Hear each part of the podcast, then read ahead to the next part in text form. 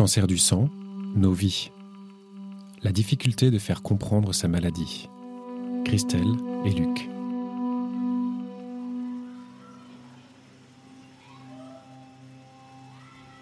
J'ai eu un, premier lymphome euh, diagnostiqué euh, fin 2008 qui été soigné euh, sur l'année 2009 et donc qui, s'est bien révélé avec, succès en termes de traitement et qui, a permis une rémission à partir de la, fin de l'année 2009.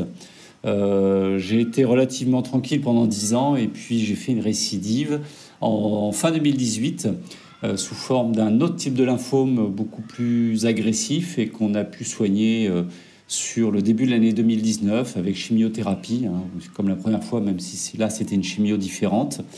Et puis une autogreffe euh, également hein, qui a permis de renforcer le traitement et d'essayer d'éviter une, future récidive.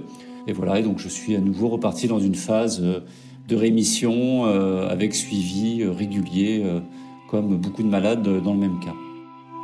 Nous sommes mariés avec Luc depuis bientôt 23 ans et nous avons quatre enfants. Donc euh, Aurélien qui a 19 ans, Florent 17 ans, Héloïse Marie qui va fêter ses 14 ans et Jérôme qui a 9 ans.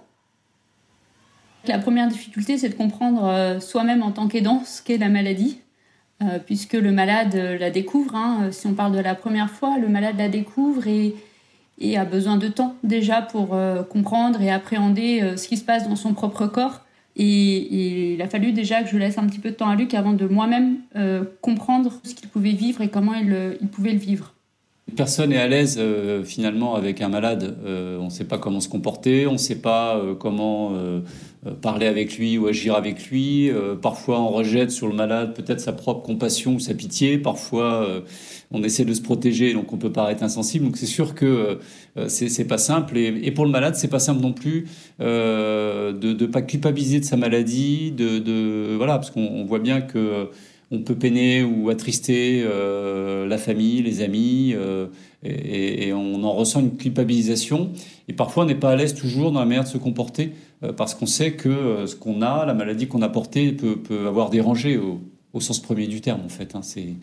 et donc ça, peut fausser un moment euh, les relations aussi.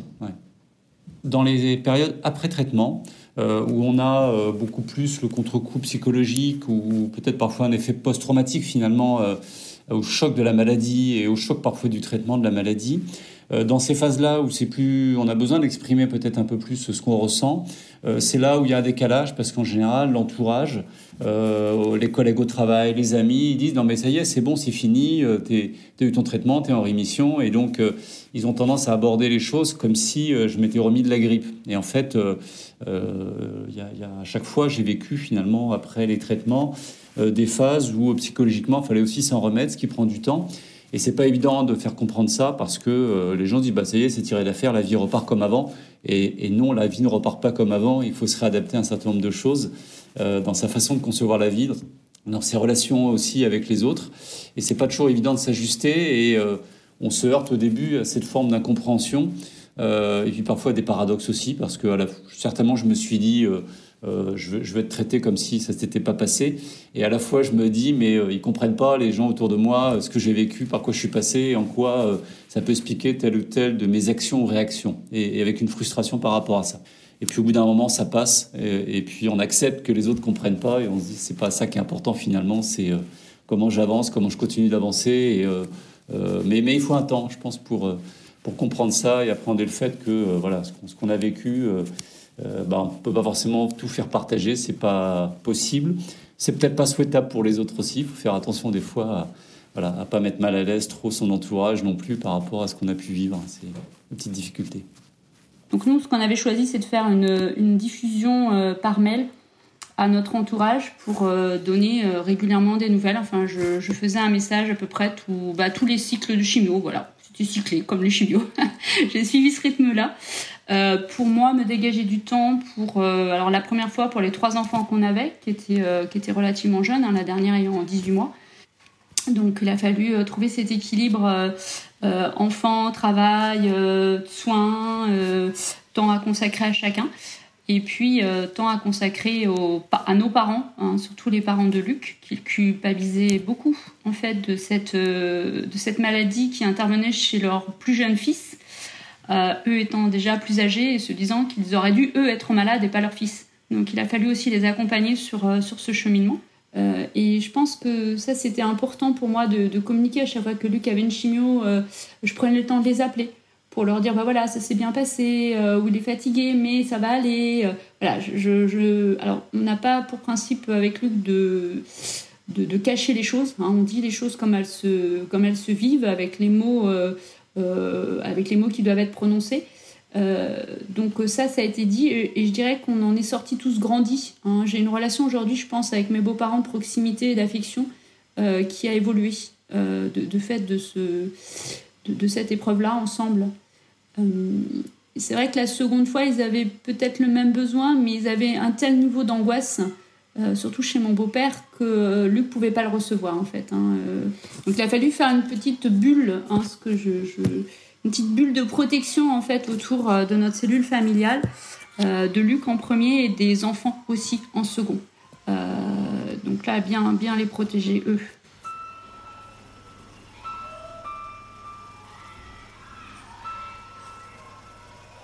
Je me suis très vite dit la première fois que alors j'aime beaucoup mon travail, je m'épanouis certainement beaucoup dedans, mais, je me suis rapidement dit que si je pouvais continuer à travailler, euh, ce serait un élément important de ma thérapie. Autant probablement que euh, euh, les soins, de, pouvoir continuer à travailler parce que ça permet de se projeter, de penser à autre chose. et ça permet pas couper le lien social qui peut se couper lorsqu'on rentre en phase traitement avec arrêt maladie. on voit beaucoup moins de monde. Et, moi, ça me paraissait important de garder ce, ce fil-là, en tout cas. J'ai dû faire un peu de forcing euh, à l'époque auprès des médecins pour pouvoir euh, reprendre le travail. Euh, et parce qu'ils avaient des réflexes de dire ok arrêt six mois et j'ai pas voulu et donc je, je m'étais organisé pour travailler effectivement et j'avais l'aide de mon de ma hiérarchie et c'était assez appréciable mais en tout cas pour pouvoir voilà m'absenter en fait je calais les chimios le vendredi pour pouvoir souffler le week-end et reprendre le lundi ou le mardi le travail euh, C'était pas forcément compris parce que pour beaucoup on dit non, il faut rester chez soi et puis voilà. Mais euh, quand, j'étais appelé à un moment du, matin pour l'après-midi pour aller faire une transfusion parce que ma prise de sang du matin était pas bonne, j'étais appelé séance tenante pour aller faire une transfusion. Il fallait que je laisse un peu tout en plan. Ça avait quelques effets sur les équipes euh, et, donc euh, le fait que les équipes soient à l'aise avec ça aussi, c'est important. Et donc c'est ça qui rend, euh, je crois, la maladie en entreprise pas toujours évidente. Mais euh, en tout cas, euh, il faut qu'il y ait une meilleure compréhension, je crois, dans les entreprises euh, sur ce phénomène-là, surtout qu'avec l'amélioration des traitements, il me semble qu'il y a de plus en plus de personnes en capacité de travailler malgré leur traitement, ce qui était sans doute pas le cas il y a, il y a 15 ou 20 ans. On se focus souvent sur le malade, comment il va, comment il va mieux, comment il va moins bien, pas forcément sur les aidants proches. Euh, à qui on demande jamais s'ils vont bien, à qui ne demande jamais euh, ce qu'ils ressentent, comment ils vont. Hein. c'est et, enfin, nous, on l'a vécu en couple, chacun à notre manière, parce que forcément, il y avait un malade et un, une accompagnante. Mais je, crois euh, que la tâche d'accompagnant est extrêmement difficile. Je ne sais pas si c'est pas plus dur que, malade. Hein. Enfin, je le pense quand je le dis. Hein. C'est-à-dire que le malade, il est accompagné par des médecins, il a une batterie d'examen, il a le meilleur de la santé française à ses côtés. et donc, il est pris en main il faut qu'il s'abandonne, mais en tout cas, il est, pris en main par des experts. L'accompagnant, il a quand même les effets de bord, les contre-coups, euh, les moments pas bien, et, personne qui lui dit à un moment est-ce que, est que toi ça va quoi? Beaucoup plus difficile. Je sais pas comment Christelle le ressent, mais moi, euh, vu de ma fenêtre, euh, je, l'ai ressenti parfois comme ça en tout cas. C'est difficile.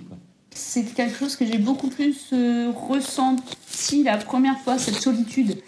Euh, me dire, euh, j'ai eu des fois, j'avais envie d'hurler, mais j'existe aussi. voilà, j'avais envie de hurler en disant, mais je suis là, j'existe. Voilà, personne prenait, prenait soin de moi. Enfin, c'était très égoïste hein, ce que je suis en train de dire, si ce n'est Luc qui s'inquiétait de moi, mais il avait besoin, lui, d'être en énergie plus, plus, plus sur lui et pas sur moi. Mais c'est vrai, la deuxième fois, je m'attendais à ça, à ce qu'on m'oublie. Et, et mes enfants m'ont pas oublié je, me suis battu euh, peut-être plus pour, euh, pour Christelle et les enfants et rester en vie que, que pour moi-même par certains aspects. Si j'avais été seul, je ne sais pas comment j'aurais vécu cette, cette chose-là. J'aurais peut-être lâché le morceau, hein.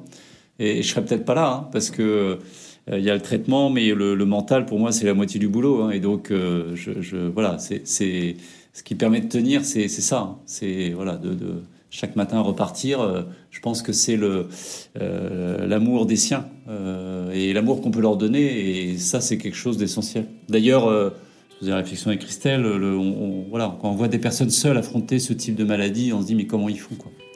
Comment ils font pour s'accrocher pour les moments difficiles J'ai beaucoup d'admiration pour ces personnes-là euh, parce que c'est encore moins facile que quand on est entouré.